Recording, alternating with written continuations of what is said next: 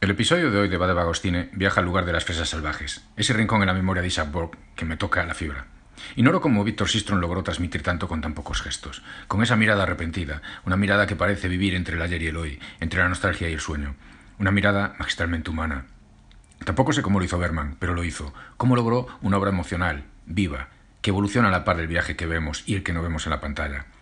Un viaje por los tiempos, por las ensoñaciones, por los fantasmas de fragmentos de vida retenidos en la memoria. Dudo que las emociones se puedan explicar,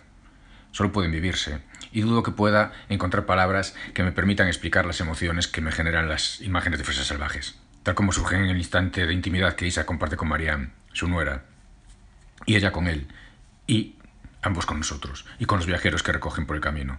Pero tampoco importa demasiado. Supongo que cada uno siente simpatías por determinadas películas, más allá que sean mejores o peores, y Fresas Salvajes es de las mejores. Así lo siento en su humanidad, en sus dudas, en los silencios y en las sensaciones que Siston transmite a su personaje. Un personaje que existe entre la derrota, la tristeza y el amor, pero también entre el temor y la desorientación. Pero sobre todo, este personaje me gana por su valor, a la hora de dudar de sí mismo, de lo que había creído ser o de lo que quiso creerse. Un coraje que le permite reconocerse en los reflejos que proyectan los demás, en los vivos y en los muertos, en los espejos que Berman pone en su camino para descubrir un yo más íntimo y cercano al real. Y todo eso es posible gracias a la maravillosa presencia de Sistrom y de Ingrid y a la narrativa escogida por el cineasta sueco para dar forma a esta obra maestra, una película intimista, onírica, contradictoria, una película que viaja por la memoria y avanza entre pesadillas y sueños, por recuerdos silenciados, por universales tan personales como cualquier universal. Pero resulta que estos universales son los de Isaac, y es su voz la que nos habla, desde un presente que no es el de la pantalla, lo que provoca que las imágenes en la carretera sean ya pasado. Además, sospecho que Fresas Salvajes es una película que en el personaje de Isaac solo puede mirar hacia atrás, mientras que en Marianne sí existe una mirada hacia el mañana, hacia el hijo que espera, o hacia la posibilidad de que su relación matrimonial sobreviva en ese porvenir que para ella todavía permanece en el horizonte, pues para ella todavía es posible. El viaje de Isaac es un retorno al pasado,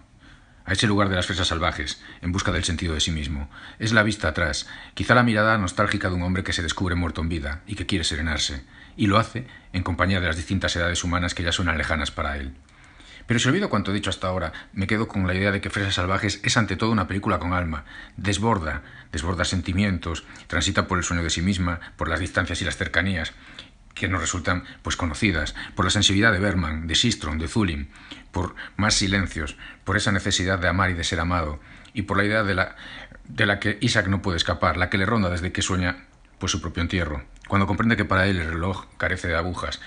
que la hora del no tiempo se acerca. De esa manera, su mirada solo puede buscar en el ayer, nada y delante, porque su mañana, como parte de otro sueño, también vive en el pasado, junto a esos fantasmas que recuerda y que le hacen ver su juventud perdida, añorada, ya solo soñada. Y soñando recuperar paraísos perdidos, Badevagostine se despide hasta el siguiente episodio, o hasta vernos en el blog, donde encontraréis comentarios sobre el Rincón de las Fresas Salvajes y muchas películas más.